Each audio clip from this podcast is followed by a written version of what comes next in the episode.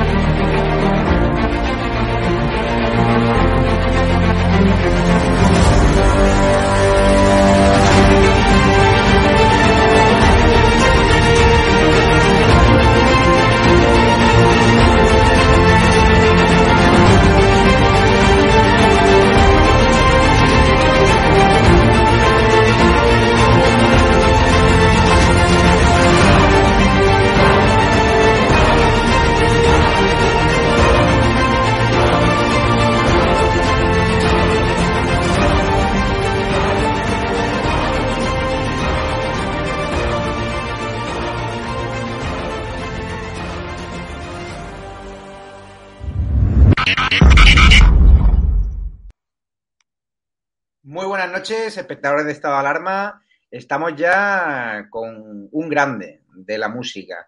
Y yo le llamo grande porque aparte de tener una trayectoria musical dentro del mundo del rap, ¿no? De la cultura musical más urbana, más transgresora, más disruptiva, pues dentro de ese mundo que suele ser disruptivo, pues él se ha hecho un nombre aún más grande siendo valiente en un tiempo crítico para nuestro país y crítico también para el mundo entero, donde los globalistas quieren imponer su agenda 2030, donde quieren coartar nuestras libertades y nuestros derechos, y dentro de la industria musical, donde muchos artistas se están viendo afectados por las decisiones de los políticos, especialmente por las decisiones del gobierno de Pedro Sánchez, pues muy pocos son críticos con el gobierno de Pedro Sánchez. Es decir, ahora mismo empiezo a pensar y me sale a la cabeza eh, G-Bave, que es el gran rapero de Por Santa María que tenemos frente a frente ahora mismo en estado de alarma, Pitingo y poco más.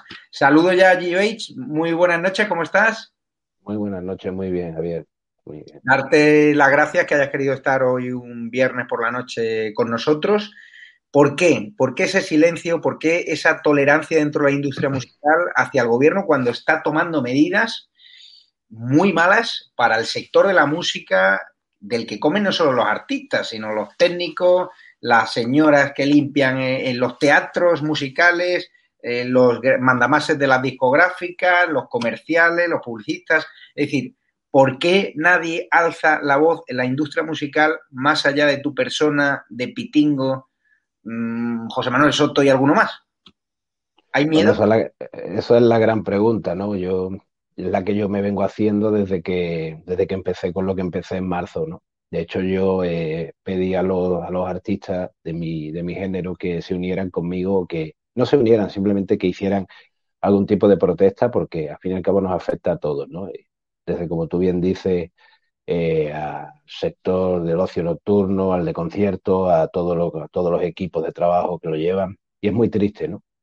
Y la pregunta es esa, ¿no? ¿Por qué? ¿Por qué no hablan? ¿Por qué? Pues eh, yo ya he llegado a la conclusión y, y tengo además pruebas que lo remiten de que hay un sector progre que les paga, que les está pagando, no directamente, pero sí quizás los que están más arriba de ellos y, y están blanqueando la gestión del gobierno completamente.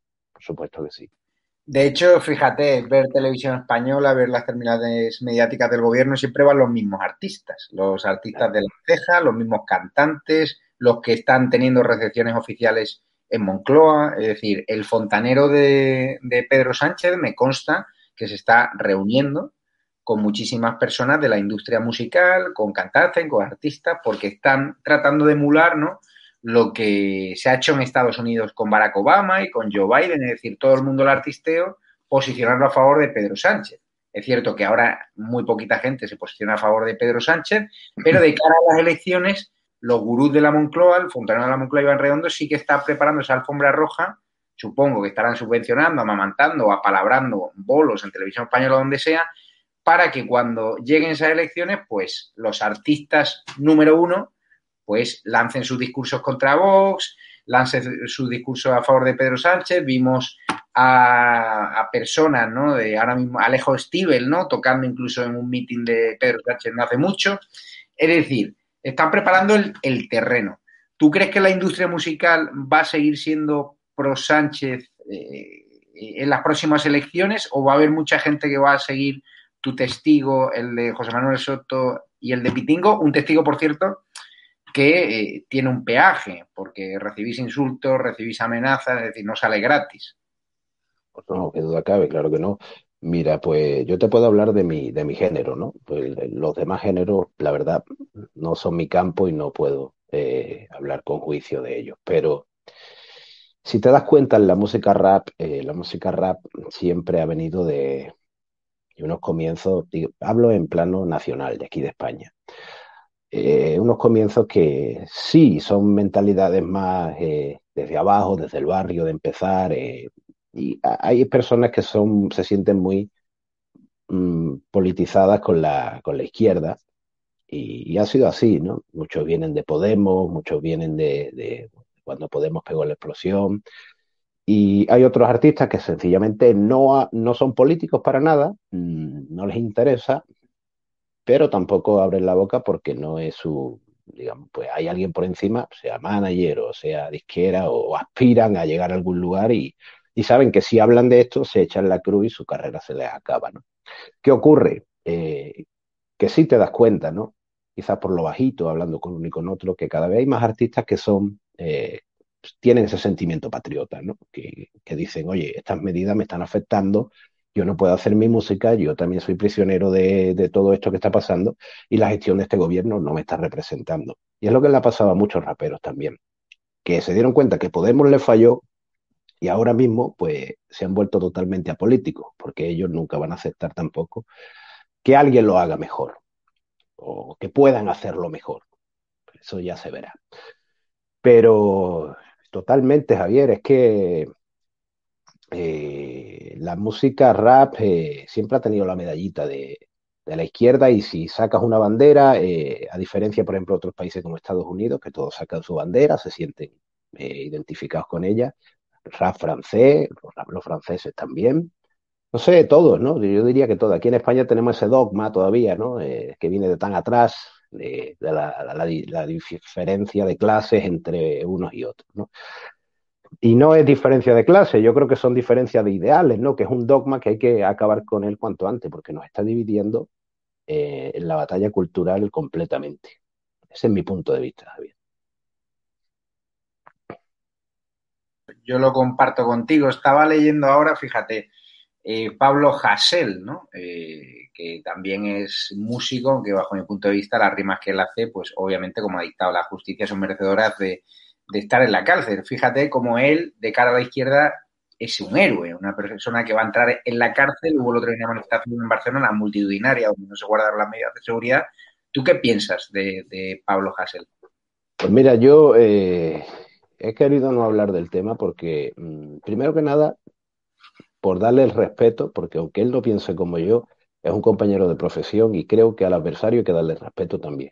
Y una persona que está a punto de entrar en prisión hay que darle su respeto. Que mis ideales en las antípodas de lo que él piensa, eso no cabe ninguna duda.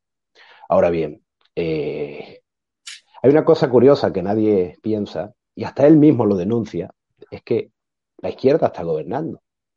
Y muchos con los que él se echó foto, como monedero, como muchos, no han hecho nada por él ahora. O sea, esa misma izquierda lo ha traicionado, si te das cuenta. Y él mismo lo, lo está diciendo. Él mismo está diciendo eso. Entonces, ¿qué quieres que te diga? Pues la verdad, hay cosas en sus canciones que dice que yo no me siento para nada identificado. ¿Hasta dónde llega la justicia? No lo sé, pues yo no soy juez. Es cierto que hubo cosas que dijo que son muy eh, que se pueden decir de otra forma, otra forma de expresarse y creo que puede llegar también a los jóvenes como hago yo con mi música, de, no hacer daño a quien ha sido víctima de algún tipo de, por ejemplo, terrorismo de ETA o cualquier tipo de cosas, ¿no? Pero es que el, tema es complicado, Javier, el tema es complicado porque, claro, la libertad de expresión llega hasta donde te dicen, pero para mí mm, es que lo, están usando como, como títere, como cabeza de turco prácticamente. Claro, Pablo Hasél puede caminar por la calle tranquilamente después de haber deseado la muerte a los Borbones. ¿Tú podrías, caminar, ¿Tú podrías caminar por la calle libremente, con tranquilidad, si deseases la muerte a Pablo Iglesias en una de tus rimas? Algo que yo censuraría, por cierto. Hombre, yo no, le yo no haría ese tipo de rimas, porque va en contra de mi forma de expresarme. Es decir, yo no, no, no, desearía la muerte en una canción, eh, digamos, a, a, estas alturas, con 31 años. Esas son cosas que a lo mejor hubiera hecho cuando tenía 15 o 16 años en el rap. Te das cuenta de la madurez, ¿no? Que uno va, pues, demostrando con el tiempo. Ahora, si yo me hubiera, hubiera dicho algo así, caminar por la calle, pues no lo sé, Javier, no lo sé, no lo sé. No, no lo he hecho nunca, no lo sé. Cuéntame de cara a la audiencia, sobre todo, porque hay muchos espectadores que te conocen, otros que no. ¿Quién es G-Babe? Porque eres un rapero del puerto de Santa María, pero ¿cómo te definirías ante la opinión pública, tu lado más desconocido? Eres un chico que trabaja muchísimo por la noche. Eh, supongo que tienes más capacidad de creatividad por la noche, como muchos artistas. Pero ¿quién es G-Babe? ¿Dónde se forjó? ¿Dónde se crió? ¿Y qué quieres pues ser en la vida? Pues yo diría que hay dos G-Babe, ¿no? Eh, había un G-Babe, bueno, vamos a poner que hay tres G-Bait. El, novato, el que empezó, el que fue en ascendencia, el que hizo, eh, se estableció, digamos, en el panorama, eh, que hizo también su, eh, me gusta decirlo así, sus locuras de joven para, para sonar, para hacer ruido, hacer... y luego llegó el tercer, el tercer G-Bait, que yo creo que es la faceta que me ha definido, y por eso, por eso estamos haciendo esta entrevista tú y yo, que es desde marzo aquí que empecé a decir, a criticar la gestión de este gobierno y a decir cosas que a mí no me parecían normales de lo que estaba pasando. Claro, eh, aquí eh, empezaron las críticas, ¿no? Y también los halagos. Empezaron las críticas, por un lado, por la gente que... Primero yo no me mostré para nada político, no me mostré para nada político y la gente, todo el mundo le gustaba. Todo el mundo le gustaba. Pero claro, yo por más que veía, y miraba y estudiaba y veía cada día un nuevo medio y una nueva noticia, que por cierto, los periodistas hoy día ya sabéis que todos están, como bien digo en el último tema, están todos trabajando. No todos, porque hay muchos como tú que son independientes y muchos más, pero digamos, el, el, establishment mediático está trabajando muy fuerte y los tienen completamente comprados. Eh, decían cosas que un día decían una cosa, otro día otra, y, y yo ya pues decía, una solución tiene que haber. Y claro, eh, ya me fui yo eh, acercando más a, ciertos partidos políticos, en este caso me fui acercando más a Vox, eh, por ideales en común, ideales, cómo se enfrentaban a, lo que es el, en el, hemiciclo a, la gestión del gobierno, con grandes discursos.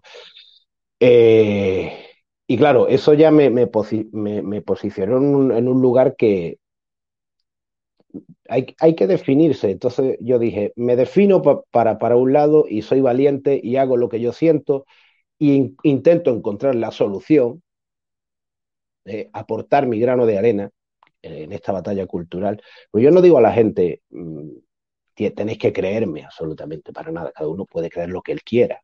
De hecho, como siempre digo, tengo amigos que toda la vida han sido de izquierda y me respetan y yo a ellos. Eh, yo no sé por qué tanto odio, pero bueno. Eh, llegó un momento que ya me definí, ¿no? Eh, y quizás pues mm, se puede escuchar mis temas en algún lugar determinado y ya pues empezó el contacto con, con el partido, con Vox, con el que les agradezco mucho también el trato por la entrevista que hice con Iván. Y nada, yo creo que eso han sido las etapas, ¿no? Aquí comienza una etapa nueva para mí, más quizás de, en vez de rapero, quizás más de activista también, de crítico, y no sé, Javier, lo demás puedes definirlo tú, yo la verdad, definirme yo. Claro, eh, estamos con un rapero que es afín a Vox, que lo manifiesta públicamente, justo cuando yo he presenciado conciertos de Pablo Alborán, donde directamente Pablo Alborán se ha metido con, con Vox, o Rosalía, una de las grandes artistas del momento, ha dicho directamente en Twitter, fuck Vox. ¿Tú crees que le aporta algo a Rosalía cagarse en un partido que tiene más de 4 millones de, votantes, que es política, que en Cataluña parece ser que incluso le puede meter un buen razón al Partido Popular. ¿Qué gana un artista posicionándose eh, políticamente a favor de Vox o en contra? Hombre, ganar lo que los de arriba quieren y saben que le pagan al artista. Es decir, no quizá ella eh, realmente ni le va ni le viene, se la remampinfla, pero sabe muy bien que los que le dan de comer son progre y ella pues obviamente tiene que posicionarse. O lo mismo quizás lo sienta así, no lo sé. Pero yo me decanto porque está en un movimiento en el cual ahí, ahí, lo que, al final lo que manda es el dinero, bien. Al final lo que manda es el dinero. Y los progres lo tienen todo infiltrado. Es así. Es así. Pero, ¿tú crees que, de verdad, eh, o sea, Rosalía sigue órdenes de alguien, perdona que está el perrillo, ¿Tú crees que Rosalía tiene órdenes de alguien que ella de verdad no va en contra de Vox? ¿Es una estrategia de marketing? ¿No hay público de derechas entre el público de Rosalía? Es decir, yo si fuese artista me lo pensaría muy mucho a la hora de atacar a Vox porque mm, perdería mi audiencia. O sea, yo estoy seguro que hay gente de derechas que es eh, fan de Rosalía o que era fan de Rosalía hasta que se cagó en la madre de Vox, vamos. Lo que pasa es que, mira, en este ambiente musical, eh, bueno, y ya a, ese nivel musical, como está Rosalía, está hablando de alguien, Rosalía, ¿no? Que es una persona que ha estado en los premios, ha ganado premios, ha ganado discos de oro, discos de platino, eh, en fin, tienen un equipo alrededor, ¿no? Y las multinacionales están detrás. Las multinacionales, yo creo que no es ninguna novedad que yo diga que las multinacionales obedecen a, este nuevo establishment que está a la élite, literalmente, ¿no? queda una batalla cultural para que los planes, digamos, yo, yo hice un vídeo hablando de esto en mi Instagram. Las multinacionales lo que hacen es eh, blanquear la gestión del gobierno, pero no la de un país, sino la de, digamos, lo que, lo que quieren hacer en el, como lo llaman ahora, que lo dice abiertamente, el nuevo orden mundial, le van a trabajar siempre al mejor postor para cobrar. Si ahora mismo, eh, ponte tú, hubiera otro nuevo movimiento político, llámalo X. La multinacional va a, trabajar para eso, porque ahí está viendo los beneficios económicos. Entonces, eh, la presión que tiene un artista es, eh, se escuchan comentarios dentro del estudio, se escucha esto, lo otro, entonces, claro, eso le influye a un artista. Eso le influye a un artista, quiera que no. No, todos pueden. A ver, yo no soy, al lado de Rosalía soy minúsculo, no soy nada. Yo puedo decir ahora mismo lo que yo quiera. Yo no tengo presiones así de... Pero es así, Javier. Y mm, Soros, del cual hablas en tus, tus canciones, rimas, eh, ¿crees que eh, influye ya en el mundo musical? ¿Ese globalismo ha llegado ya también a, tu industria? Es decir, estamos viendo cómo Soros, pues, le sitúan también detrás de la mano de las elecciones. Eh, ¿Crees que ha metido ya sus garras en el mundo musical? Bueno, Soro ya sabemos que es un personaje bastante siniestro y, que tiene bastante influencia en, la política española, no cabe ya la menor duda. Es decir, ya, de hecho el otro día estuve mirando eh, el hijo de Soro, Alex Soros, que sigue directamente al presidente Sánchez cuando ha dicho en la tribuna que ese tal Sánchez con el que yo estoy, ese tal Soro con el que yo estoy compinchado, bueno, pues tu hijo te está siguiendo, el hijo de Soro te está siguiendo, algo tendrá que ver, lo, pintas como que no sabes nada, ¿no? Pero bueno, eh, no sé a qué nivel eh, directo solo llega la música, pero estoy seguro que tendrá empresas infiltrando, igual que tiene la Open Arms para la inmigración, que lo que está haciendo prácticamente es eh, traficar con personas, con su ONG, y yo siempre lo he dicho, yo siempre lo he dicho, a mí, la verdad, eh, que un señor llegue y diga, voy a mover a estas personas de aquí porque yo quiero y voy a ganar dinero y, ponerlas aquí, para mí eso no es humanidad. ¿Qué humanidad es esa? Ninguna, ninguna. Pues la música igual, Javier. Seguro que tendrá empresas paralelas, por supuesto.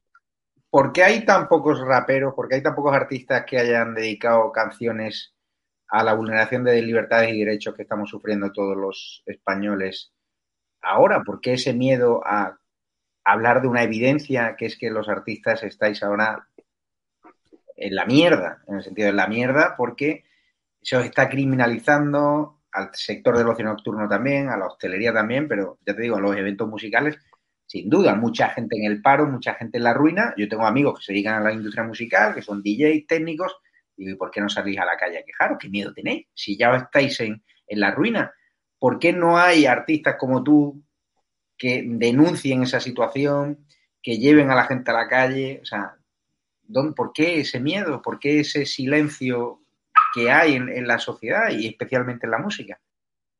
Yo creo que, como te dije antes, de, yo creo que también depende del rango que tú tengas en la música. Si tú estás cobrando un sueldo por un contrato, tú no ganas nada yéndote a la calle a protestar. Te puedes sentir que quieres hacer conciertos, que quieres estar con tu gente, con tus fans, pero realmente si te están pagando, pues esperas que todo vaya mejor, como cualquier persona espera que todo se, se solucione, ¿no? Que persona no quisiera que todo se solucionara, todo esto de la pandemia.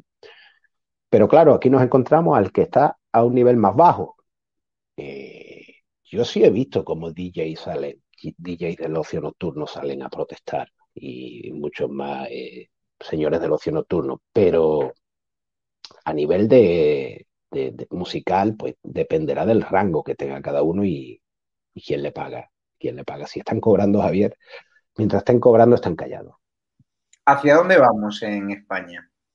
¿Cómo crees que va a ser la España de dentro de unos meses? ¿La gente va a salir a la calle? ¿La gente va a despertar? Eh, con, tus rimas, ¿crees que tu música va a llevar a la gente a la calle? Mucho no, no, no, no, a ver.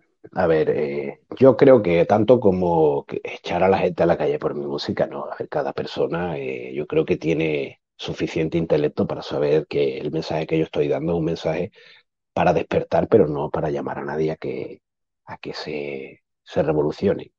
Quien quiera manifestarse está en su derecho, eh, como cualquier español, pero eh, yo lo hago realmente mm, desde muy adentro de mí y, realmente lo hago porque también me da mucho coraje, Javier, esto lo tengo que recalcar, es que parece que a todos los, artistas y los raperos no tenemos derecho a decir que, que nos gusta nuestro país. O sea, pero, pero bueno, pero hay un dogma que dice, no, usted es artista, pues usted no puede decir que usted es de político, ni pero bueno, yo seré dueño de mi vida primero, seré persona, después seré artista. ¿Usted a mí qué me va a decir?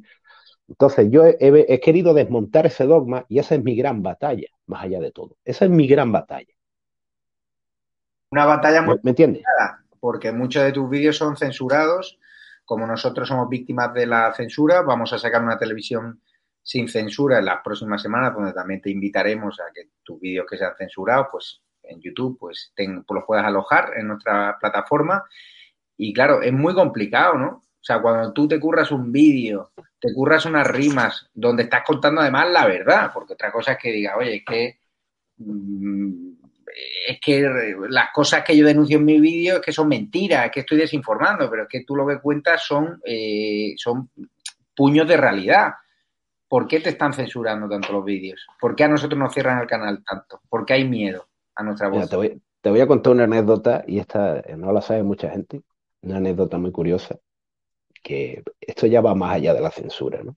Fíjate que cuando yo eh, grabé precisamente el videoclip censurado, antes de editarlo y de estrenarlo, eh, yo estaba pasando los archivos en un pendrive que tengo de la cámara al ordenador Y había una escena en un cierto archivo que se veía un panel detrás donde estaban expuestos todos, digamos, eh, la élite, digamos, todo el establishment internacional, ¿no? pero absolutamente todo, ¿eh? Y estaba como en un esquema, ¿no? Todo puesto. Yo salía delante del panel rapeando y todo eso detrás. Bueno, pues ese archivo en concreto, e-, ese, ese tema fue censurado uno. De todos los archivos de ese vídeo, e-, ese archivo me daba error de proxy. Yo trabajo con proxy para agilizar el trabajo en, no se me quedé pillado con el 4K trabajando en formato 4K. Pues ese archivo me daba error. Y yo dije, bueno, será casualidad. Y lo convertí y al final lo arreglé.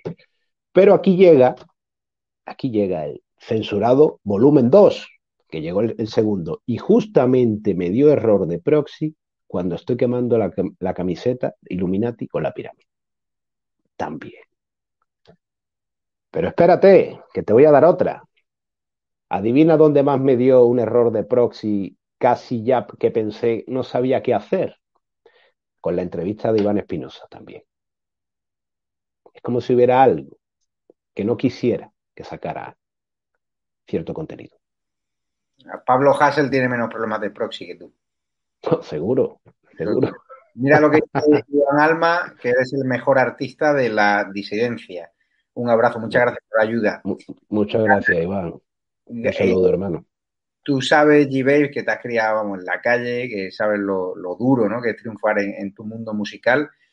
Ganaremos los disidentes, eh, tenemos el apoyo de mucha gente en la calle, el cariño de mucha gente humilde, gente del pueblo obrero, de izquierda, de derechas, a ti te pasa, tú eres un artista transversal, nosotros cada vez somos más transversales, cada vez la gente no nos etiqueta como derecha o izquierda, simplemente nos etiqueta como un medio que defiende la libertad, porque aquí cada cual que viene puede decir lo que le dé la gana y yo a ti no te he preguntado tu adscripción ideológica antes de venir, ni te he dicho este tema no lo toques, no hables de este, este, asunto. Aquí lo importante es, ¿vamos a ganar la batalla de la libertad? ¿Tú eres optimista o, lo ves complicado? Esta travesía por el desierto nos va a costar décadas.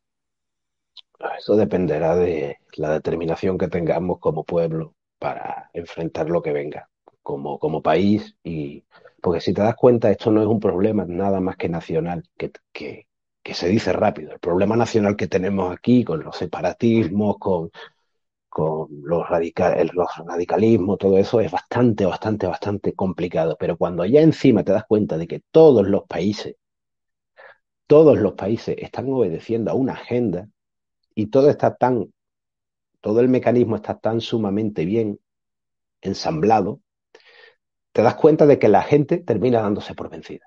Es decir, dicen, yo porque voy a creer en política, porque yo siempre digo, eh, preguntaros, todo el mundo tiene, tiene, que ser malo, todo el mundo tiene que ser eh, corrupto, todo el mundo tiene que ser eh, débil y venderse. Hombre, si, si yo pensara así, literalmente es que me tiraría de mi casa del balcón tendría, tengo que tener esperanza. Tengo que tenerla. Es algo vital. Entonces, yo creo que hay que tener esperanza y, ver qué pasa. ¿Cuál es tu modo de vida ahora? Porque claro, sin bolos, sin conciertos, eh, tus vídeos censurados, YouTube supongo que te pagará muy poquito dinero porque te desmonetizará la gran eh, mayoría. ¿Cómo vives? ¿Quién te sostiene? Pues lo poco que hago con la música, no soy una persona muy, muy gastona, la verdad, soy una persona bastante humilde y, digamos que también del todo el tiempo, todos estos años también he tenido un poco ahorrado de, también de haberme ido mejor. Y, aquí vamos, trabajando, trabajando. ¿Cómo ves tu realidad en, el puerto de Santa María, en Cádiz? Está, la ruina ya llegada, hay muchísima gente parada, muchísima gente, eh, economía sumergida, Cádiz da pena. Nosotros en estado de alarma vamos a ir. Yo tengo muchísimos amigos tanto en el puerto como en Cádiz capital, que es una ciudad maravillosa, llena de gente de puta madre. Fíjate, dos años sin carnavales. ¿Cuánta gente depende del carnaval? Desde bares, comercio, de la gente de las comparsas. es un ya no solo el carnaval, las ferias, eh, bueno, todo lo que son las fiestas populares, claro. ¿Cómo ves eh, eh, el Cádiz de, de Kitsch? Pues fíjate, yo, eh, no para nada concuerdo con los ideales de Podemos. Lo que sí te puedo decir es que cuando voy a Cádiz, a mí me encanta la ciudad. Me encanta la ciudad de Cádiz, igual que me encanta la ciudad de Jerez cuando voy, me encanta eh, lo que es toda la ciudad de la provincia, desde Rota hasta San Fernando, Chiclana.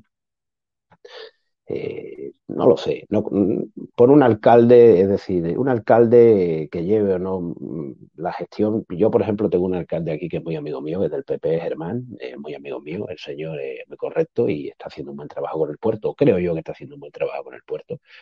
Y quizás mis ideales no estén muy afines a su partido del todo, al PP, pero es amigo mío y lo respeto y creo que está haciendo un buen trabajo. ¿Cómo veo yo eh, Cádiz en unos años? Pues ya no solo Cádiz, yo cómo veo a la gente, a España, en nuestras libertades, eh, dónde vamos a acabar si llegan a, tumbarnos cualquier tipo de medio donde nos expresamos. Es decir, ¿quién nos garantiza unas elecciones libres también en el futuro? Son muchas preguntas, muchas cuestiones, Javier, muchísimas. Y una cuestión que te quiero preguntar. Eh, tú, como español, cuando leíste la noticia que le estamos pagando con nuestros impuestos 52.000 euros a la niñera de Pablo Iglesias y Neno Montero, eh, ¿cómo te quedaste? Supongo que eras gilipollas, ¿no? Pues igual que, igual que te quedarías tú, ¿no?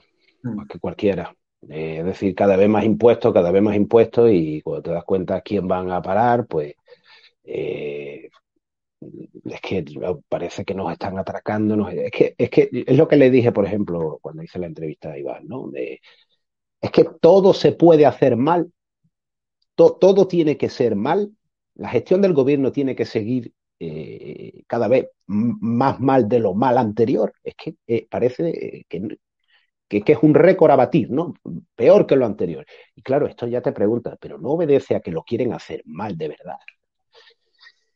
Entonces, eh, impuestos, eh, eh, hosteleros que no pueden abrir, los toques de queda, que a mí me parecen una aberración porque lo que hacen es aglomerar a personas en otra franja horaria y además aglomerarla con más gente. Es decir, no, mire usted, deje usted abierto, deje que la gente desahogue o, o, haga, digamos, controle los aforos de los comercios, pero un toque de queda es que es un término militar también, ¿eh? toque de queda, es que es muy fuerte lo que vivimos. ¿eh? Confinamientos, toques de queda. Oiga, si usted quiere, cree usted también campos de concentración un día, ¿no? A esta altura de la vida, ¿por qué no? No, está, claro. Pero, ¿crees que los votantes de Podemos eh, van a despertar? ¿Que Podemos se ha acabado como tal? leyendo ese tipo de noticias, leyendo las corruptelas que tienen en sus filas. ¿Crees que Podemos está muerto?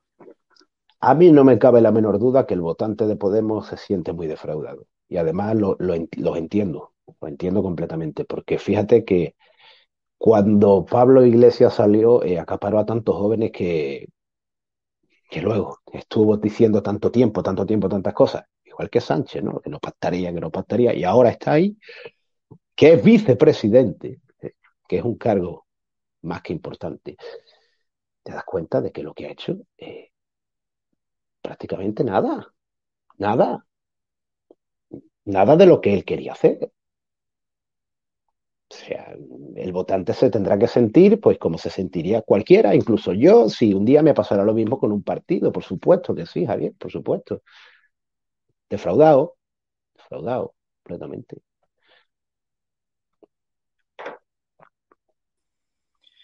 y preguntarte, eh, ¿dónde está el techo de Vox? ¿Tú crees que Vox puede gobernar este país? Sobre todo tú que tienes relaciones con seguro en un mundo de la industria musical donde la mayoría de la gente es de izquierdas, o al menos aparentemente. Tú también te has criado en la calle, eh, gente de todo tipo, en Cádiz hay mucho votante de izquierda. ¿Crees que Vox está seduciendo también a, los obreros de izquierda, a la gente humilde de izquierda? No, no me cabe la menor duda, es más, es que el dogma que tiene Vox es, que es la derecha más absoluta y es que es... yo no lo veo así, yo simplemente veo unos señores que quieren cambiar el país, además eh, de una forma que no ha habido nunca. Es decir, porque hemos tenido siempre PP, PSOE, aliados de cada uno, pero nunca eh, ha habido, exceptuando a Podemos, que era eh, izquierda, ¿no? Y vino con sus ideas, pero a Vox no se le ha dado ninguna oportunidad. Entonces, el obrero, digamos, el obrero normal, el obrero de toda la vida español, que un día le pudo votar al PSOE, que se siente español, que, es un patriota, simplemente pues miraba por el socialismo, se sentía más, más, arraigado al socialismo por su clase social, pero claro, nos hemos dado cuenta de que a raíz de esta crisis eh, nos hemos mirado unos a los otros y nos hemos dicho, mm, clases sociales, ¿qué, ¿qué clases sociales? Y arruinados estamos todos. Decir, bueno, habrá gente que tenga más dinero guardado, porque, pero mm, si todo el país está yendo, digamos, permíteme la expresión, a la mierda, ¿qué, qué, qué clases sociales? ¿Qué es eso de la lucha de clases sociales? Tendremos que ayudarnos todos para levantar el país. O sea, sin, sin, sin ningún tipo de prejuicio. Porque, por ejemplo, yo, eh, como tú bien dices, yo vengo de la calle, ¿no? Eh, me he criado en, un barrio de protección oficial donde vivía mi abuela. he jugado en la calle con todo tipo de personas. Eh, y cuando yo llegué allí, a, por ejemplo, a, hablar con Iván, eh, con la gente de Vox, hombre, mi estereotipo no encaja para nada con lo que... Eh, y a mí nadie me preguntó ni me miró por encima del hombro. Todo el mundo, fantástico. Entonces ahí se desmonta el dogma, se desmonta el dogma de que la ultraderecha, los fascistas, los intolerantes, hombre, por favor, es que hay que, hay que vivirlo para entenderlo.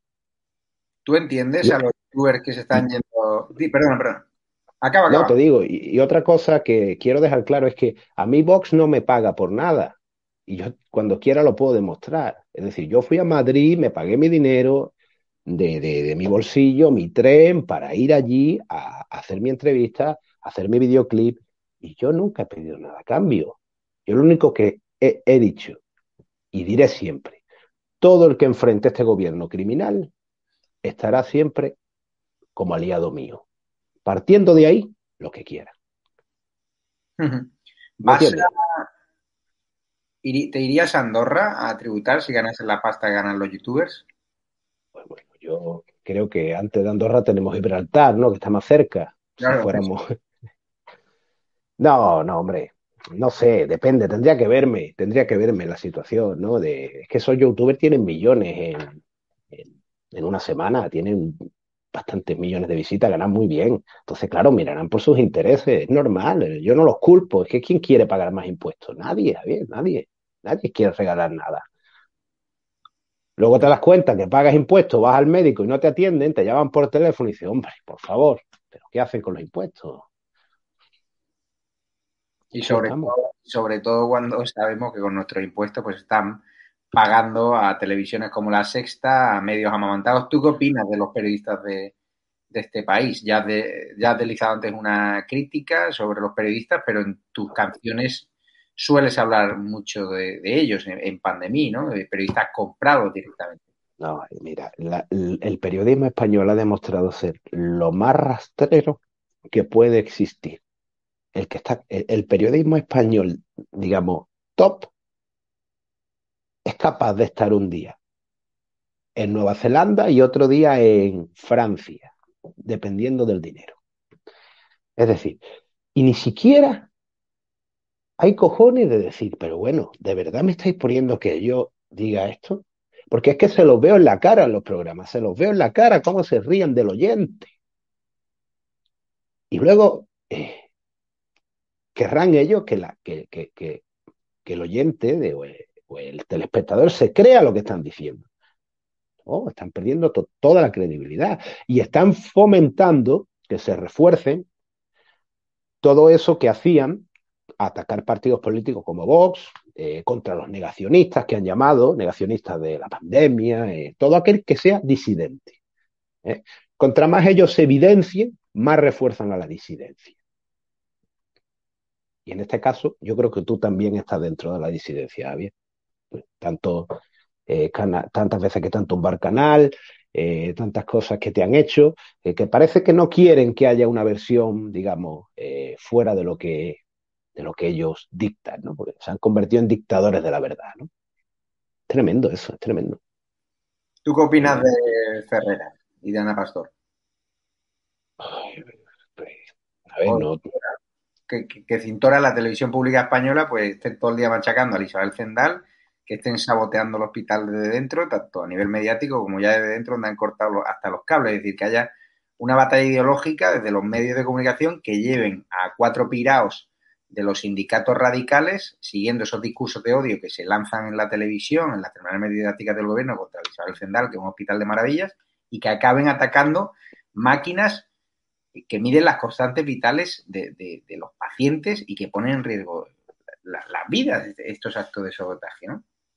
Pues fíjate, esa, esa noticia no la vi, no la he visto. No, no, no, no, estoy perdido un poco de eso porque es que no lo, no veo mucho la tele. Eh, de hecho, yo siempre le digo a mi pareja, Pon, ponme un rato a los terroristas, que quiero escucharlo, ¿no? Porque ya en mi casa cuando digo eso es ver los terroristas, ¿no? Porque el terrorista es quien infunde terror, pues el periodista infunde terror. Todo eso que me estás diciendo eh, me suena una aberración completamente, Javier. ¿Qué te digo? La verdad es que los nombres que me ha dicho Ana Pastor no, no les pongo ni cara, es que no, es que me da igual. No, no lo sé, no, no les pongo ni cara, la verdad. ¿Irías a la, irías a la sexta o televisión española si te, si te invitasen a cantar allí en directo? Hombre, si me dejaran hacer mi música la que yo hago, sí, claro, por supuesto, ¿por qué no? Si mi mensaje queda intacto, yo por supuesto que lo hago, pero presumo de que nunca me van a llamar. Eso está claro. Fíjate, lo, que, fíjate lo que dice Manuel Levi, que nos ayuda además. g te acabo de conocer aquí, he puesto un par de temas de fondo, eres un crack. Con tu integridad y talento me pareces el Tupac español. Adelante. Hablando de Tupac, ¿cuál es tu inspiración? O sea, ¿de dónde bebes musicalmente? Bueno, eh, Tupac, no, no, sé si tú lo conoces, Javier. No sé si tú conoces a Tupac. Sí, sí, claro. Sí, bueno pues Tupac, que yo creo que el, el, chaval lo dice y, bien, bien que lo dice, o el chaval o no tan chaval, el señor o, este, este, esta persona. Eh, fue un rapero que expuso fuera, eh, digamos, fuera de, su carrera musical también a muchos, eh, digamos, poderes que estaban detrás de la música y eso yo creo que le costó la muerte, ¿no? Además, es algo curioso porque tanto que se me está tachando a mí ahora de que yo estoy acercándome a la política, Tupac quería abrir un partido político, ¿eh? con los ideales suyos, pero eh, nadie le dijo, nadie de aquí, de izquierda, dice, es que Tupac se metió en política, era un vendido. No, no, no, no. A, Tupac no, Tupac es el mártir y yo le tengo muchísimo respeto a Tupac, ¿eh? más que, más que mucha gente. Pero es que hay que entender las cosas es que eh, nos tenemos que poner en el contexto de ahora. Estamos a 2021, no estamos en los años 90 ni en el 95, cuando él murió, en el, o en el 98, no recuerdo bien. Eh, creo que fue en el, 90 y, el 98, creo que fueron. No, no me acuerdo bien. Pero eh, que hay una similitud entre Tupac y yo en ese aspecto de revolución, de, de hablar de temas disidente contra el sistema. Eh, pues sí, la puede haber. Ahora bien, ¿hasta qué punto? No lo sé. Ya eso yo creo que el espectador debe de, el oyente debe de, juzgarlo.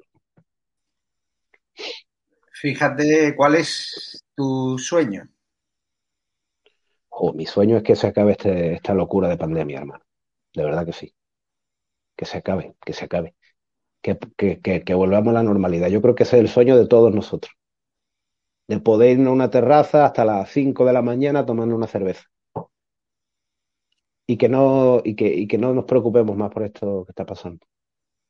Yo comparto, yo comparto ese sueño y también comparto el sueño de echar a este gobierno social comunista. Oh, eh, ese también, ese también, pero principalmente el bienestar de la gente. Más, más allá de la política. Eso creo que es, es principal, primordial. Y es que yo he, visto a gente muy mal ¿eh? por esto que está pasando con, con ansiedad, como te comenté en el previo, antes que hablábamos, que yo sufro de ansiedad, de, me ha afectado mucho todo esto también, a mí y a mi entorno, ¿eh? mi entorno también. Y es, jodido, es jodido, muy jodido. No, no, está claro. Quien no le va a afectar es al presidente del gobierno, que ni a sus amiguitos que van a las residencias estatales a costa del contribuyente. Es hora de acabar. No sé si quieres lanzarle un mensaje a la audiencia. Muchos están conocidos hoy en nuestro canal. Yo le pido a nuestra audiencia que apoye el canal de g también en YouTube, que le sigan en Spotify, en todas las plataformas que él esté, porque hace falta apoyar a este tipo de valientes eh, artistas, ¿no? Jóvenes, políticamente incorrectos y que van a contracorriente. Si para mí es complicado ir a contracorriente dentro del gremio periodístico, imagínense dentro del gremio de los músicos, donde la podemización es incluso mayor, que ya es difícil, que en el gremio de los periodistas. Pues eh, sí, así, Javier. Y nada, yo agradecerte que me dieras un rato en tu programa, en tu, inmenso programa, el trabajo que llevas haciendo muy, muy, muy bien elaborado todos estos meses, bueno, meses y, no sé si años, ¿no? Pues te conocí a raíz de, de lo que es la pandemia. No sé cuánto llevarás en el tema de YouTube, pero un trabajo enorme y, nada, cuando me necesite, ya sabes, aquí me tiene y seguiremos en contacto. Pues muchísimas gracias, eh, querido G-Wave. Eh, ahora decirle a los espectadores de Estado de Alarma que viene un murciano encabronado, que viene Raúl, creo que lo conoces también, G-Wave, o sea que algún día te invitamos también al directo. Raúl va a hablar precisamente de unos terroristas de los que hablas tú también en, tus canciones, es decir, cómo este gobierno llega a pactar con terroristas, con gente que apoya el terrorismo contra antiguos compañeros del, del PSOE, ¿no? Esos pactos con los proetarras, ¿no? El domingo, G. si no lo sabía, pactar Otegui, el terrorista Otegui, con el golpista Junquera, con Rufián y compañía en un meeting, ¿no? En Cataluña como acto estelar. ¿Tú qué sientes cuando ves ese cabeza de cartel que deberían estar todos en prisión, pero bueno. Es que eso, eh, eso parece que solamente ocurre en España, porque yo no veo a ningún político que era fuera del cartel de Medellín sentándose en Colombia ahora, o nadie del cartel de Juárez, del Chapo Guzmán sentarse en México. Pero eh, vamos a ver, es que todo tiene su límite, pues aquí en España pasa. Eh, no es más que la magnitud del gran problema que tenemos social aquí, ¿no? Es de locos. Pero bueno, estaremos allí cubriéndolo. Muchísimas gracias. Eh, gracias a ti. Muchísimas gracias. Y a los espectadores de Estado de Alarma, recordarle que tienen una cita ahora con Raúl Munciano Encabronado, recordarles que se tienen que registrar, si les apetece, en estadoalarmatv.es, os dejo aquí el enlace en directo, eh, apoyen, como he dicho, a G. un gran artista políticamente incorrecto que está sacando de quicio al gobierno socialcomunista, Pedro Sánchez, Pablo Iglesias, los periodistas amamantados del régimen socialcomunista. Os dejo ya el enlace en directo para que se registren, porque si YouTube nos cierra después de este programa, pues eh, no hay manera de contactar con vosotros, no hay manera de que os enteréis de los secretos de la televisión sin censura que en las próximas semanas se va a estrenar, con lo cual registraros que es importante contar con vuestro apoyo, con vuestros datos para estar conectados, porque muchos de vosotros cuando nos cierran no sabéis dónde vamos, no sabéis dónde estamos. Seguidnos en redes sociales, seguidnos en la newsletter de estadoalarmatv.es y regístrense ahí. Recordaros a los patrones, a los miembros de la comunidad de YouTube, aguantar ahí en esa cuota mensual. Es muy importante que sigáis apoyándonos porque hemos hecho una inversión muy potente en la televisión sin censura gracias a vuestro apoyo, gracias a los que nos hacéis donaciones PayPal o en la cuenta bancaria que os pongo aquí, pero es muy importante que sigáis apoyándonos porque el bicho televisivo que hemos creado necesita mantenimiento y es muy importante que sigan apoyándonos. Esa es la cuenta de Ibercaja, ES 72 2085 9298 7803 3043 1954. Es la cuenta Ibercaja. Así que muchísimas gracias. Os dejo ya con Murciano Cabonanao y con Hugo Pereira, que van a hablar de ese mitin de la infamia, los golpistas con terroristas como Tegui el domingo en Gerona. Daros las gracias por vuestro apoyo me voy a dormir, que mañana tenemos retransmisiones en directo muy importantes. Esta noche también viene César Vidal, estará en el canal de Estado Alarma 3, por si no censuran. Aquí obviamente no, podemos ponerlo, estará en el canal de YouTube, porque va a hablar de temas que están prohibidos. Y nosotros este canal pues ya lo tenemos medio en stand-by, así que no podemos hacerlo aquí. Iremos al Virgen, Estado Alarma 3, que por ahora está mucho más tranquilo, no hemos recibido ningún tipo de amonestación. Seguro que después del paso de César Vidal en Estado Alarma 3, que es nuestro tercer canal de YouTube. Si suscriban así, eh, suscríbanse ahí, será mucho más complicado. Gracias a todos los que nos apoyáis y a los que nos odiáis. Eh, también desearos suerte porque la televisión sin censura nos vais a odiar a partir de la hora del doble. Mañana estaremos en Tarragona en directo con Santiago Bascal, en, en Barcelona con Almeida, Teodoro García Egea, Alejandro Fernández del Partido Popular y también estaremos en el PSC, en el meeting de Pedro Sánchez, presidente del gobierno, con Salvador Illa y hemos mandado a Hugo Pereira, ex militante del PSOE, que vuelva a un meeting del PSOE mañana.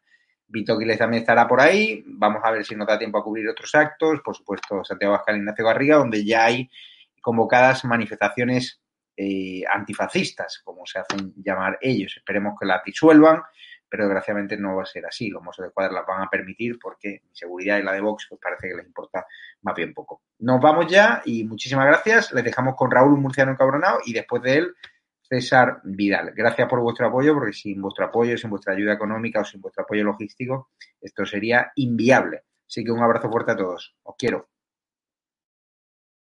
Muy buenas a todos, esto es Estado de Alarma. Hoy estrenamos este programa por YouTube de media hora de duración. Estaremos de lunes a jueves a partir de las ocho y media de la tarde.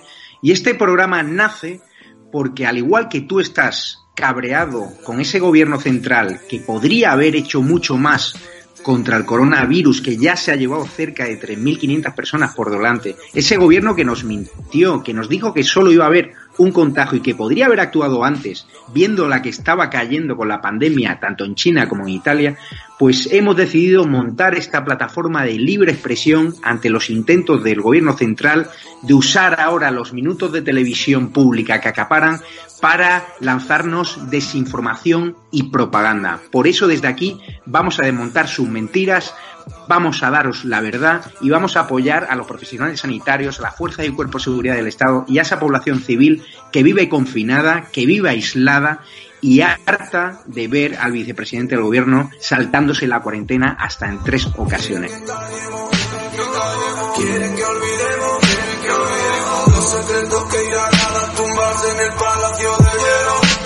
Muchas almas vuelan a diario, millones de velas en los santuarios, demasiadas cruces en el calendario, un país entero contra un adversario, hospitales con mares de voluntarios, todos los balcones llenos en mi barrio, aplausos que se escuchan hasta el planetario para ángeles vestidos de sanitarios. No se está costando respirar. Nuestro mundo paró de girar. Ellos no nos cuentan la